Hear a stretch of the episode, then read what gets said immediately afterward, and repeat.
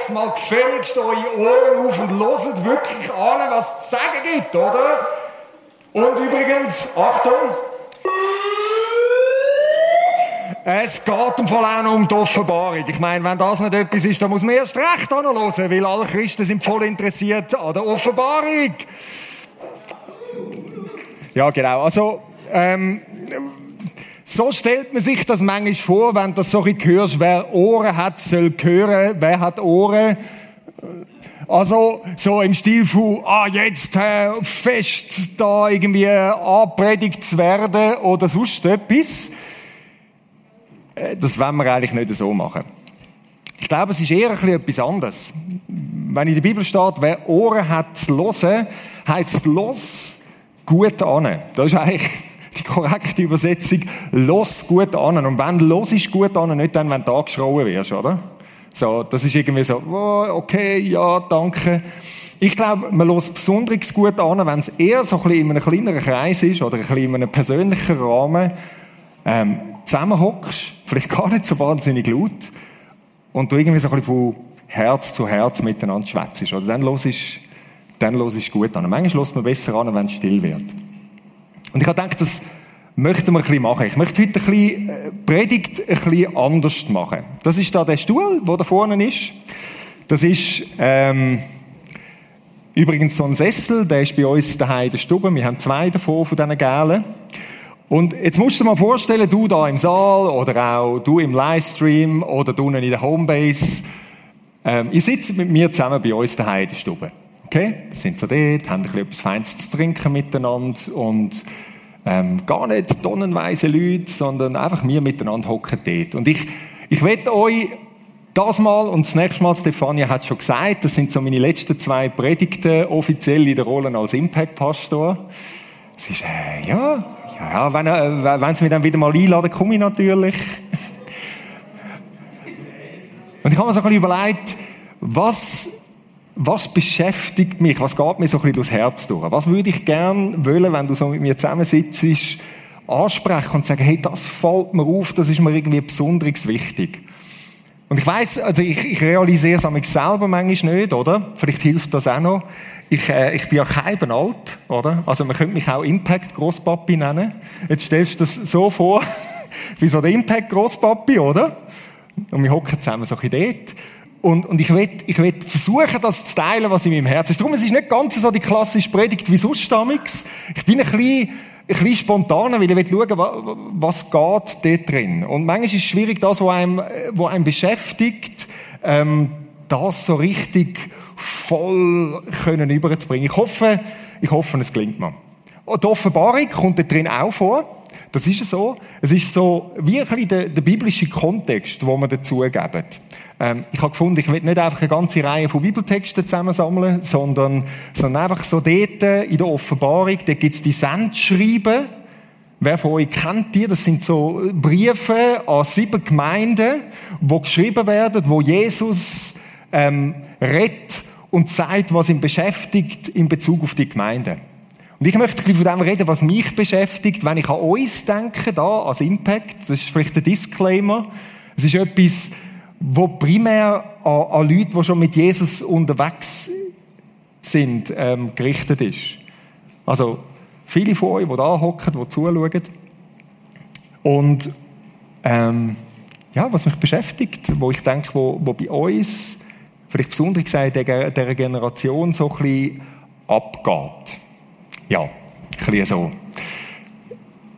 Etwas, was mich beschäftigt, nicht jetzt nur in den christlichen Kreisen, sondern ganz allgemein im Moment auf dieser Welt, ist eine zunehmende Polarisierung, oder? Also Polarisierung ist so ein das, dass du merkst, ich glaube gerade durch Corona, noch extremer als eigentlich zuvor. Sieht es irgendwie so aus, oder? Du hast irgendwie zwei Pole.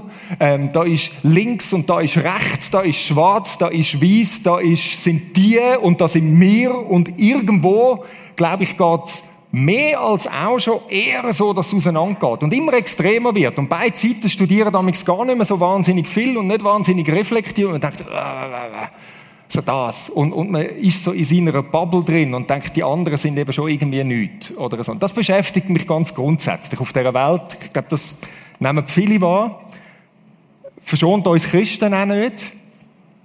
Und gerade bei uns in christlichen Kreisen habe ich das Gefühl, es gibt so, es gibt so ein bisschen zwei so Tendenzen, ähm, wo ich schon ein Zeitchen das Gefühl habe, es kann sein, dass wir ein bisschen zunimmt, beide. Und ich finde es nicht so wahnsinnig toll, dass die zwei Sachen zunehmen. Und über die zwei Sachen möchten wir miteinander schwätzen.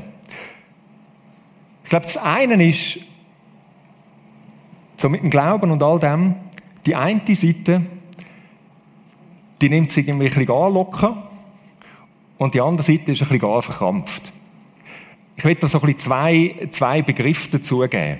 Ich nehme mal die eine Seite, ähm, die Wischiwaschi-Seite, die Wischiwaschis, und die andere, ich erkläre nachher noch ein bisschen, was ich dazu meine, die Neokonservativen.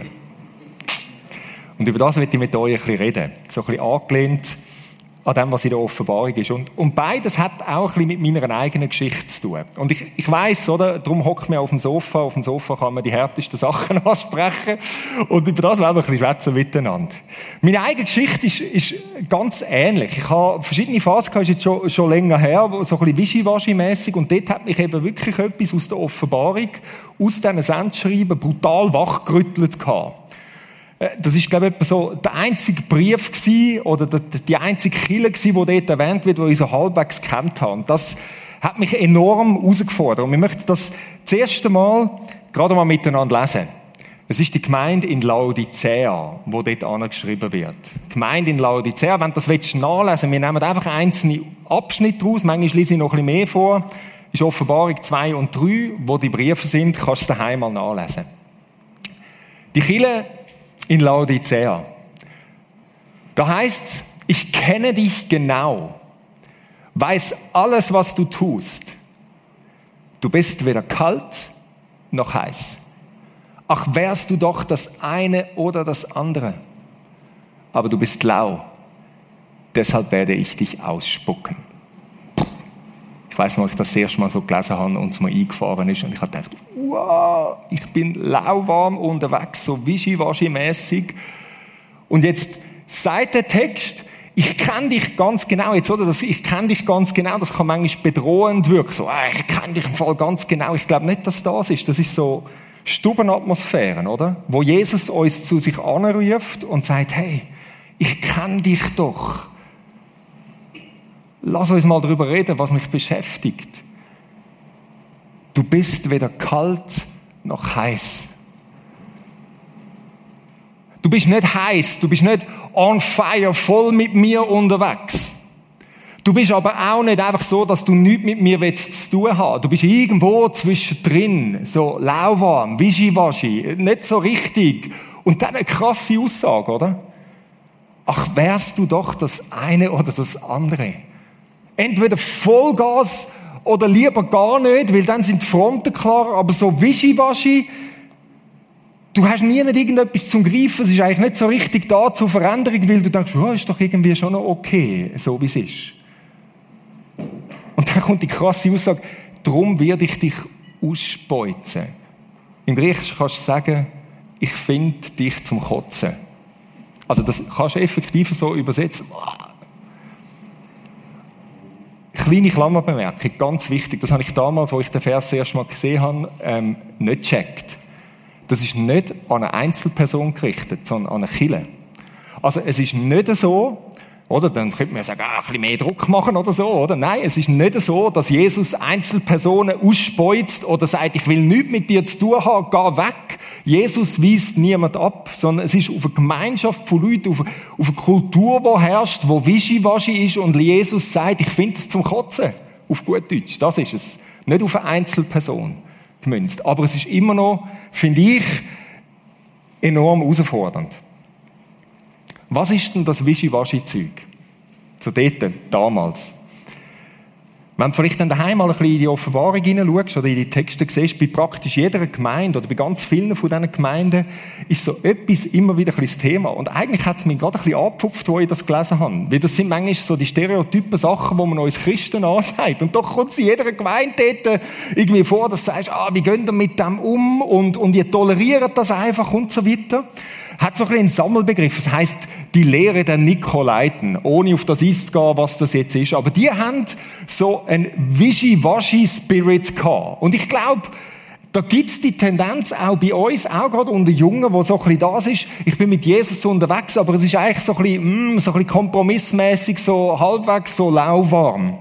Und zwei Punkte, die dort erwähnt werden, wo die dafür eingestanden sind, ist, sie haben eine unheimlich große Flexibilität gehabt, was irgendwie Sexualität und ihren Umgang mit ihrem Körper angeht. Das ist noch speziell. Sie haben gesagt, das ist das eine. Und das zweite ist, wo dort erwähnt wird, ist Götzenopfer. Sie sind auch unglaublich flexibel gewesen mit dem, was so kulturell gang und gäbe war, zu dieser Zeit, dort anzugehen, irgendwelche Götzen zu opfern, haben sie gefunden, wir gehen einfach mit, wir opfern auch mit.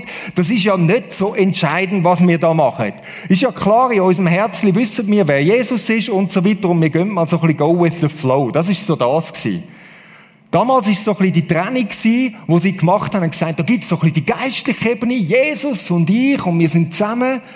Und das, was ich lebe, dort, wo, wo ich im Alltag drin bin, wie ich mich verhalte, das hat eigentlich wenig mit dem zu tun. Mein Körper hat eigentlich nichts mit dem zu tun, die Welt hat eigentlich nichts mit dem zu tun, das ist etwas Geistliches, alles andere spielt da keine Rolle. Das war so die Auseinandersetzung.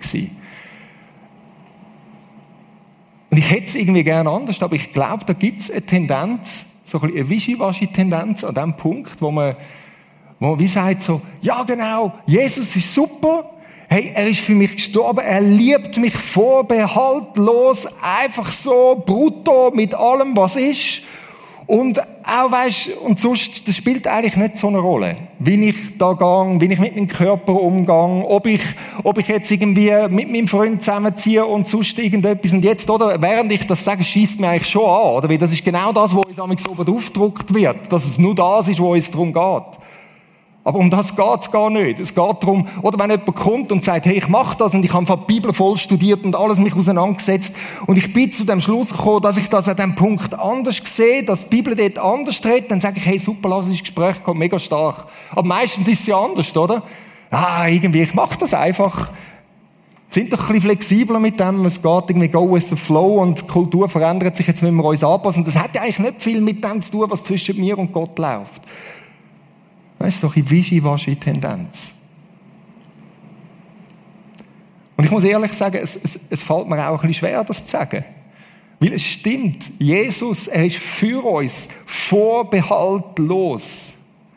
Absolut zentral.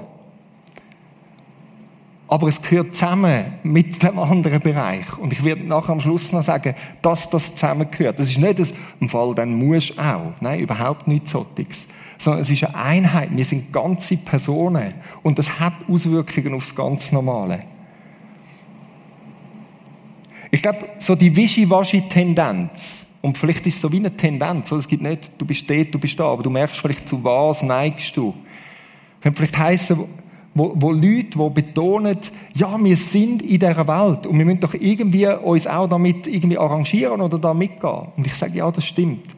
Die Schwierigkeit ist, so der zweite Teil von dieser Aussage, wo du in den Evangelien siehst, dass die Leute oftmals auch, oder die Tendenz ist ja, wir sind auch von dieser Welt. Nicht nur einfach in dieser Welt, sondern auch von dieser Welt. Das heißt, ich übernehme einfach Sachen. Go with the flow. Und das ist nicht die Idee. Und ich glaube, es, es, es führt letztlich zu etwas, wo, wo zerstörend ist. Und das ist mega schade. Mega schade. Aber dieser Wischiwaschi-Gruppe, oder die, die dazu tendieren, was ich positiv finde und was ich stark finde, ist wirklich das, zum sagen, so eine gewisse entspannte Betonung. Jesus ist und bleibt für mich. Gott ist für mich. Ich glaube, das ist ganz etwas Wichtiges. Aber das, was dort daraus rauskommt, das ist, glaube ich, ein Stück weit fehlgeleitet. Das ist das, was mich beschäftigt. Das eine wenn ich so an diese Generation denke. Das Zweite. Die zweite Gruppe, die ich ansprechen will, die sitzt jetzt an ihrem Platz und denkt, yes, bring it on! Endlich wird mal Klartext geschwätzt. Ich meine, das ist sonst immer so, dass, ah, und Jesus hätte ich gern und so weiter. Ja, das stimmt alles schon, aber heim mal, endlich schwätzt mal das Zeug auf den Punkt. Hä? So, das ist die. Ich, ich nenne die mal mit dem Sammelbegriff, also das wären die Wischiwaschis gewesen, he? und jetzt kommen die Neokonservativen. Was heißt denn neokonservativ? Da kann man alles Mögliche darüber reden. Neo, das heißt neu. Konservativ heißt, du willst bewahren, was war. Du willst vielleicht nicht nur bewahren, was jetzt gerade ist, sondern du willst vielleicht sogar zurück zu dem, wie es war. Du denkst, hey, eigentlich ist es mal besser gewesen und wir sind alle irgendwo auf einem falschen Weg und das muss irgendwie anders sein. Und wenn du das jetzt zusammen kombinierst, ist es so ein neues Konservativ sein. Das heißt nicht, du willst nicht gleich konservativ sein wie deine Eltern, weil das ist uncool, oder? Das ist irgendwie ein Kack, aber du machst ein eine neue Art von konservativ sein. Gehen wir vielleicht noch ein bisschen weiter zurück und noch ein bisschen extremer oder sonst irgendetwas. Das ist so neokonservativ. Das, das meine ich damit. Und mir fällt auf, und das beschäftigt mich gerade so fest, wie das andere, was ich vorher gesagt habe, dass es eine Tendenz gibt, gerade auch unter Jungen, hin zu dem wieder. Und sagen, hey, jetzt, hä? Also, jetzt müssen wir es irgendwie richtig machen. Und, und eine Tendenz, vielleicht auch gerade, weil, weil es so Wischiwaschi-Tendenzen gibt, schwingt das Pendel auf die andere Seite. Das ist im Fall oft so. Das Pendel so vom einen schwingt, weil das da ist, und jetzt wusch, geht es in die andere Richtung. Oder? Habe ich eigentlich nicht sagen, aber ein spannendes Detail. Es hat eine Kille in der Offenbarung, wo dort angesprochen wird, der wird vorgeworfen, schau mal, die Wischiwaschi-Sachen, du tolerierst die ein bisschen, das ist im Fall nicht gut. Das ist interessant, wenn du etwa 100 Jahre später gehst, ist das die Hochburg gewesen vom sogenannten Montanismus. Der Montanismus ist eine Strömung gewesen, ultrakonservativ, absolut extrem, verbohrt, sektierisch schon fast. Und das war an dem Ort, wo ihnen eigentlich mal vorgeworfen ist, ihr toleriert ein bisschen Wischiwaschi. Pendel. Und voll ins Extrem später. Nur so als kleine Randbemerkung. Das ist so der Pendelschlag, den es oft gibt. Und ich glaube, der passiert im Moment auch. Ich sehe immer mehr Junge, die voll fasziniert sind. Die gehen an, irgendwie YouTube oder die ganze Welt liegt zu Füßen und du schaust irgendwie den und denkst, wow, das ist mal ein richtig radikaler, endlich sagt jemand, wie es ist und so weiter und so gut und da hat es noch einen und du fühlst dich ab mit all dem und denkst, yes, endlich mal irgend sowas. Kennst du das ein bisschen? Oder vielleicht kennst du Leute oder vielleicht tendierst du in die Richtung und das macht mir echt Sorgen. Wirklich. Etwas, wo ich mich gerne mal würde fragen oder mit auseinandersetzen, wenn, wenn du dir irgendwelche Sachen auf YouTube reinziehst, nach welchem Maßstab beurteilst du das eigentlich, ob das gescheit ist oder nicht? Einfach so, wie es irgendwie abgeht, oder, oder was ist es?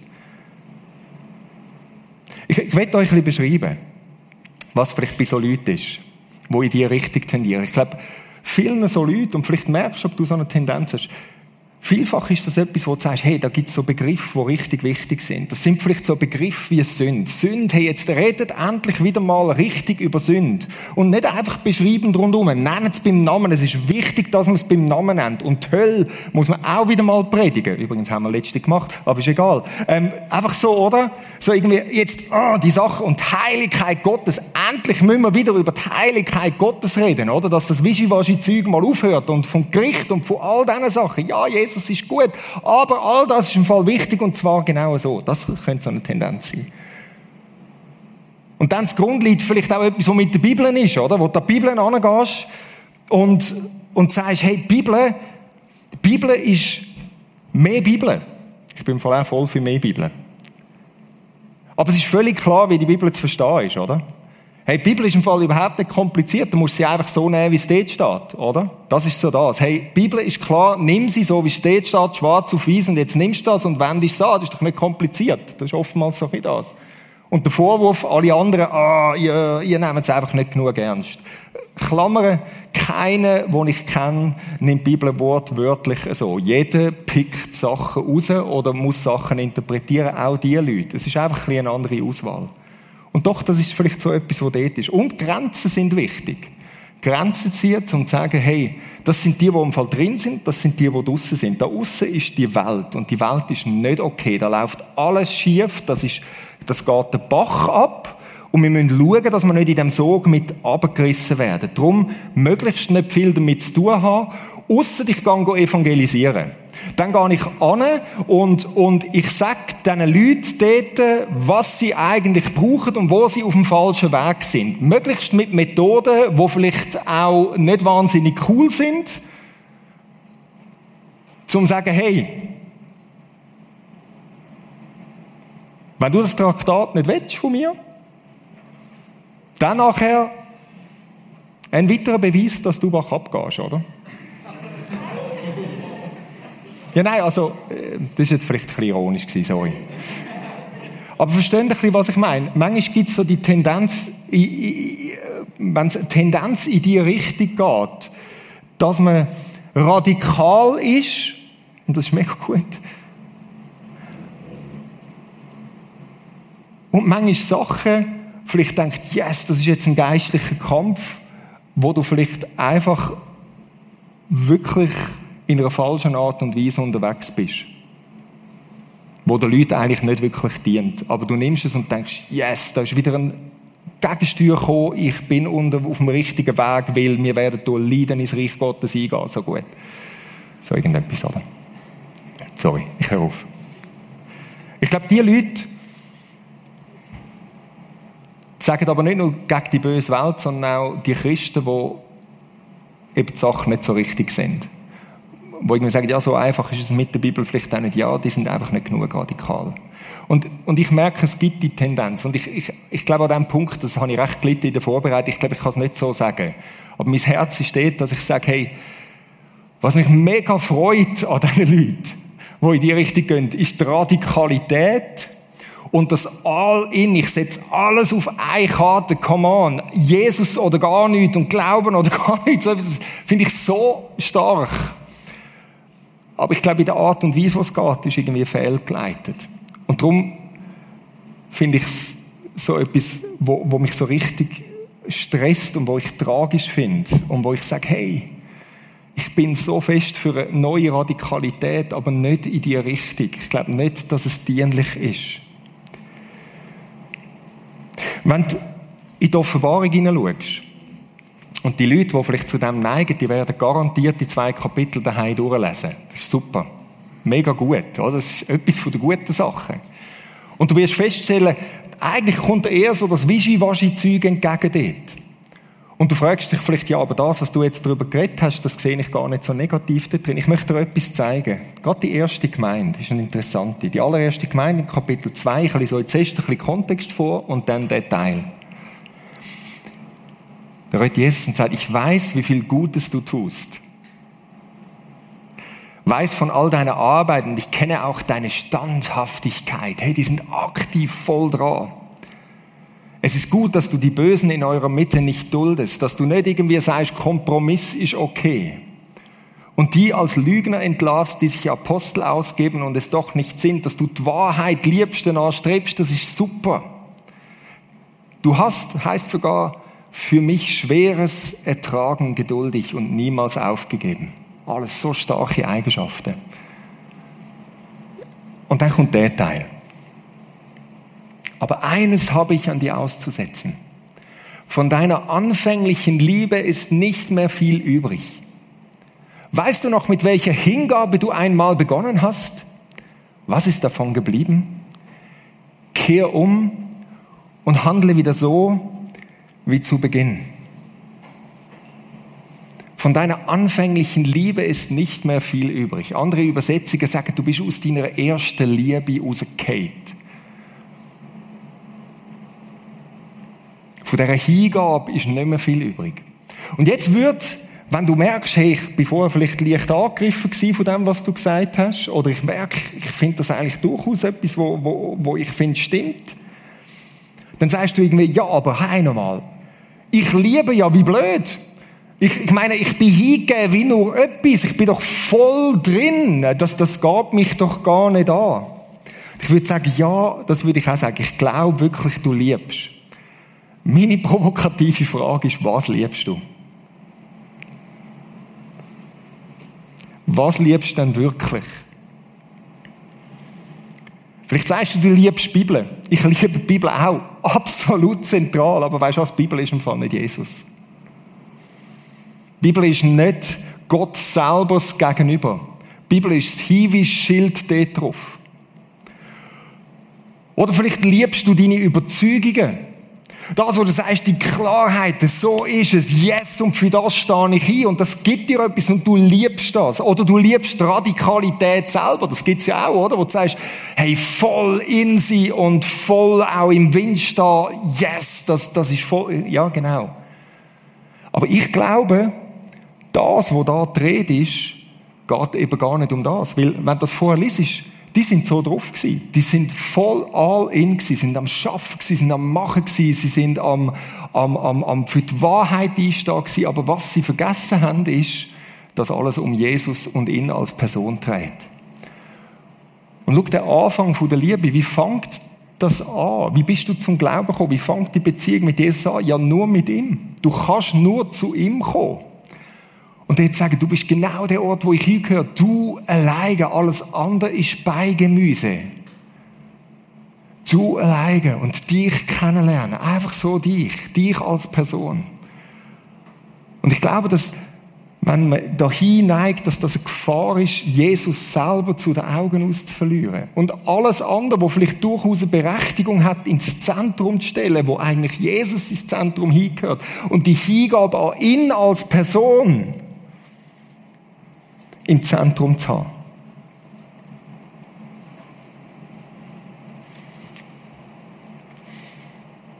Vielleicht noch etwas anderes. Dann lerne ich das. Wenn du die Texte anschaust in der Offenbarung von diesen verschiedenen Gemeinden, wo die Rede davon ist, dann hat es noch etwas anderes, was so ein bisschen mit dem neokonservativen Verwandtschaft hat. In verschiedenen von diesen Kirchen wird so eine Gruppe erwähnt, wo so ein bisschen pauschal als die, die Juden bezeichnet wird. Jetzt Achtung, das ist nicht irgendwie äh, antisemitisches, ist auch nicht irgendwie gegen die Juden oder sonst etwas, sondern zu dieser Zeit hat es halt äh, das jüdische Volk gegeben, wo das Christentum daraus entstanden ist und die haben voll Kontra gegeben und haben auf Christen gezeigt, die sind eigentlich nicht richtig. Die Pharisäer und Schriftgelehrten, könnte man sagen, wo in den Evangelien immer wieder kommen und wo Jesus durchaus scharf gegen sie vorgegangen ist. Und wenn du das so ein bisschen anschaust, merkst du durchaus einige Parallelen und das ist noch, ist noch speziell. Oder für sie ist es auch stark gewesen. Das sind im Fall die, die drin sind. Wir. Und wir sind eigentlich richtig. Und die draussen, die sind alle nichts. Klare Trennungen. Draussen, drin. Ähm, stark verurteilend. Wir sind die Auserwählten. Ihr seid eigentlich wirklich Second Class. Spürst du etwas von dem? Sie haben stark ihre Frömmigkeit zur Schau gestellt. Zum zeigen, schau mal, ich bin im Fall radikal mit dem Gott unterwegs. Es ist wichtig, dass das die Leute sehen. Und manchmal frage ich mich schon, oder?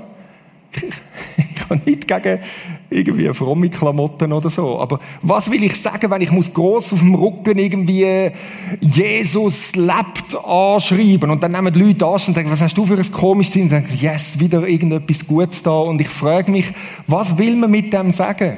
Ich bin total, dass man sagt, wir tauchen ihnen, aber wieso muss man es so groß zur Schau stellen? Hat das etwas mit dem zu tun, dass man irgendwie sagt, yes, ich, ich, ich muss irgendwie zeigen, dass ich eben schon bisschen besser, ein bisschen heiliger unterwegs bin mit dem Gott. Und weißt, ich kann da voll mich mit dem identifizieren. Ich habe über viele Jahre habe ich gedacht, ich bin, glaube schon der Heiligste, der gibt. Während, während im Theologiestudium habe ich gedacht, alles Wischiwaschi-Leute da rundherum. Hey, nochmal, jetzt werden wir mal ein bisschen radikal, oder? Und habe versucht, alles Mögliche zu machen. Und rückblickend merke ich, die Leidenschaft ist gut gewesen. Das andere Beigemüse nicht so.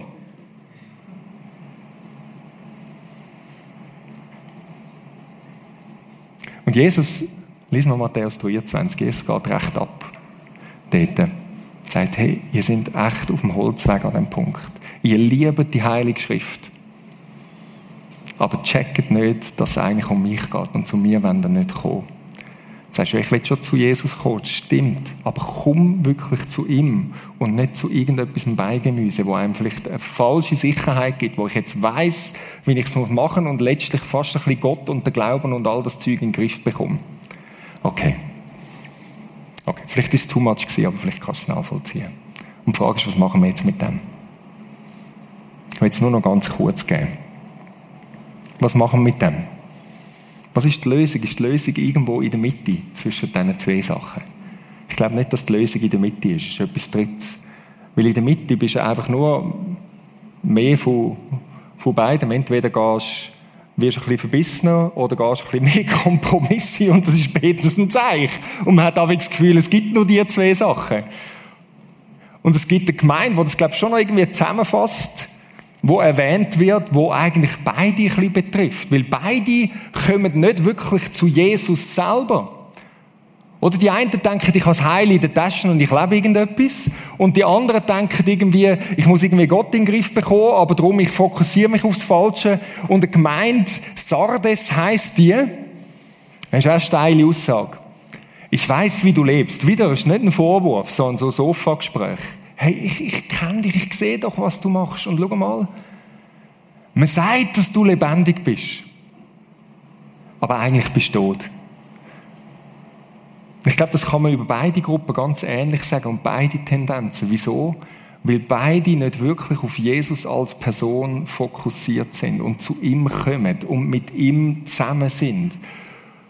Und jetzt merkst du, oder? Ich, also seit Jahren rede ich darüber und ich finde es faszinierend, mit euch als Impact-Gemeinschaft unterwegs zu sein. Und ich glaube, ein Großteil von uns sind auf dem Weg.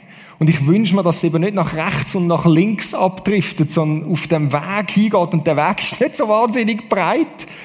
Von dem, dass sie sagen, wir möchten die intime Beziehung mit ihm leben. Und das ist es. Und jetzt geht dir vielleicht ein Ding an und denkst, ja, jetzt sind wir wieder an dem Punkt, ist alles klar, das haben wir schon tausendmal gehört, haben wir auch mal etwas Neues. Scheiße, nein, ich habe nichts Neues. Weil um das geht's. Und, und es ist auch nicht irgendwie etwas Banales, Leute. Sondern das ist der Ort, dort bei ihm ist das Heil. Dort ist das, wo Wiederherstellung passiert. Dort kommen die zwei Pole zusammen. Dort bist du, das ist etwas Radikalste, was es überhaupt gibt, ist eine intime Beziehung. Wieso? Weil ich verschenke mich als ganze Person an eine andere Person. Ich lebe nicht mehr ich, ich bin nicht mehr da, jetzt bin ich mit ihm zusammen. Das ist eine intime Beziehung. Und das bringst beides nicht anders zusammen als so. Und es ist auch nicht irgendwie, du kannst eine Beziehung nicht theoretisch denken. Du kannst nicht darüber nachdenken und denken, ah, jetzt denken wir wieder über Beziehungen. Nein, du kannst eine Beziehung nur leben. Und du lebst sie dann, wenn du zu ihm kommst. Du kannst nicht darüber nachdenken, zu ihm kommen. Du kannst nicht darüber nachdenken, ja, man sollte zu ihm kommen. Du kannst nicht darüber nachdenken, dass du denkst, ja, um das geht's im Christentum, zu ihm zu kommen. Nein, du kommst zu ihm und du lebst in dieser intimen Verbindung. Und ich habe leider nichts anderes sagen als das. Und ja, das ist auf der einen Seite total entspannt. Total entspannt, weil er steht mit diesen offenen Armen da. Er sagt, ich liebe dich no matter what. Ob du wischiwaschi oder erzkonservativ oder neokonservativ oder sonst irgendetwas bist, ich stehe immer da mit offenen Armen. Komm! Und es ist total entspannt. Da ändert sich nie, nie, nie, nie, nie irgendetwas. Aber wenn wir nicht kommen, dann passiert das Entscheidende nicht. Und ich finde es mega faszinierend, dass wir als Community dorthin stückchenweise unterwegs können. Und es wird nie etwas anderes geben als das, aus meiner Sicht, was zentral ist. Er, wo da ist. Und dann die Radikalität von dem, dass wir sagen, so wie ich bisher ausgerichtet bin, ich bin irgendetwas am Küngeln gewesen, irgendetwas am Umtagen oder so. Und ich mache das nicht mehr, sondern ich wende mich jetzt ihm zu und ich, ich bleibe bei ihm. Ich sage, das ist mein Lebensziel. Das dosiert alles.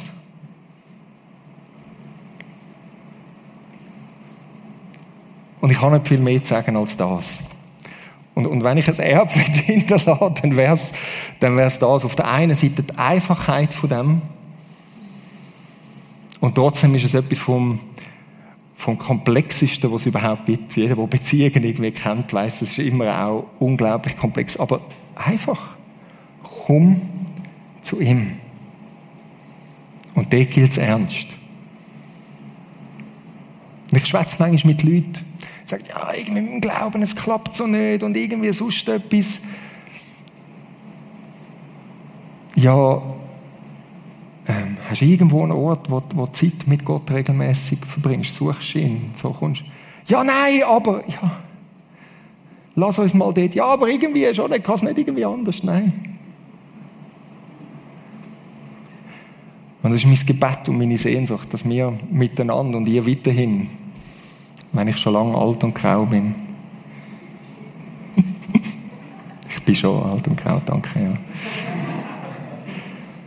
dass das der Fokus bleibt. Dass das der Fokus bleibt. Und ich glaube, das ist etwas Ernstes. Und darum ist es auch in der Offenbarung, in all diesen Sendschreiben, in jedem Einzelnen hat es das. Und jetzt tun die Buß. Das ist wieder ein Wort, das der einen Seite richtig gut gefällt. Buße. Wenn man es umschreibt, gefällt es schon wieder nicht mehr so. Aber das ist das, was Buß heißt. Heißt, ein 180-Grad-Turn sage, ich bin bisher in die Richtung gelaufen und jetzt laufe ich in die andere Richtung. Ich wende mich dem Gott zu und mit dem wende ich mich dem anderen, wo ich bisher gemacht habe, egal ob es Wischiwaschi ist oder eher richtig neokonservativ, wende ich mich ab und ich komme zu ihm. Und wenn du jetzt merkst, dass du zum einen vielleicht tendierst, vielleicht richtig Wischiwaschi, wo du merkst, hey, eigentlich gar nicht dort irgendwie Kompromisse und so weiter. Es geht nicht darum, dass du einfach den Kompromiss in Ordnung bringst oder so. Das ist nicht das Primäre. Sondern komm zu ihm und mit dem, dass du zu ihm kommst, hörst du auf und lässt das andere los. Wenn du eher auf der, auf der konservativen Gefahrseite stehst, oder vielleicht enthusiastisch für das einstehst, dann will ich dich herausfordern und sagen, all das andere, wo du, wo du vielleicht betonst und sagst, jetzt und das und dieses und jenes, dreh dich ihm zu und sag, Jesus, du alleine genügst. Und ich glaube, es kommt eine neue Entspanntheit rein und bei den anderen eine neue Radikalität. Und wir uns Zeit nehmen. Ich weiß es nicht, ob ich das, was einem das Herz manchmal brennt, weiß man nicht, ob man das richtig ausdrücken kann. Ich hoffe, es ist richtig übergekommen wenn ihr Anstoß genommen habt, dann dürften wir das gerne sagen. Aber ich meine es trotzdem ernst. Jetzt nehmen wir uns Zeit vor Gott. Und du merkst selber, was bei dir dran ist. Heiliger Geist, wir bitten dich, wir haben gerade vor einer Woche Pfingsten gefeiert, du bist da. Und du machst dein Ding. Ich habe wieder Rahmen gesetzt. Und ich glaube, der Rahmen ist berechtigt und ich glaube, dass dein Herz brennt für die Sachen.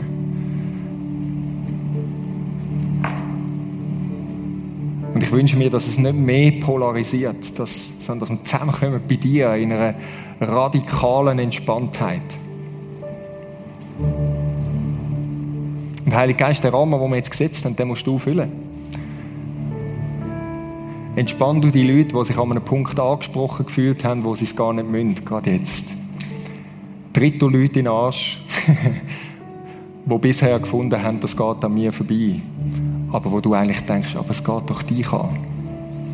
Ziehe Menschen zu dir an. Jesus, wir möchten als Gemeinschaft so vorwärts gehen und einen massiven Unterschied machen in dieser Welt. Als deine Kinder, als deine Ebenbilder. Red du jetzt, Heiliger Geist.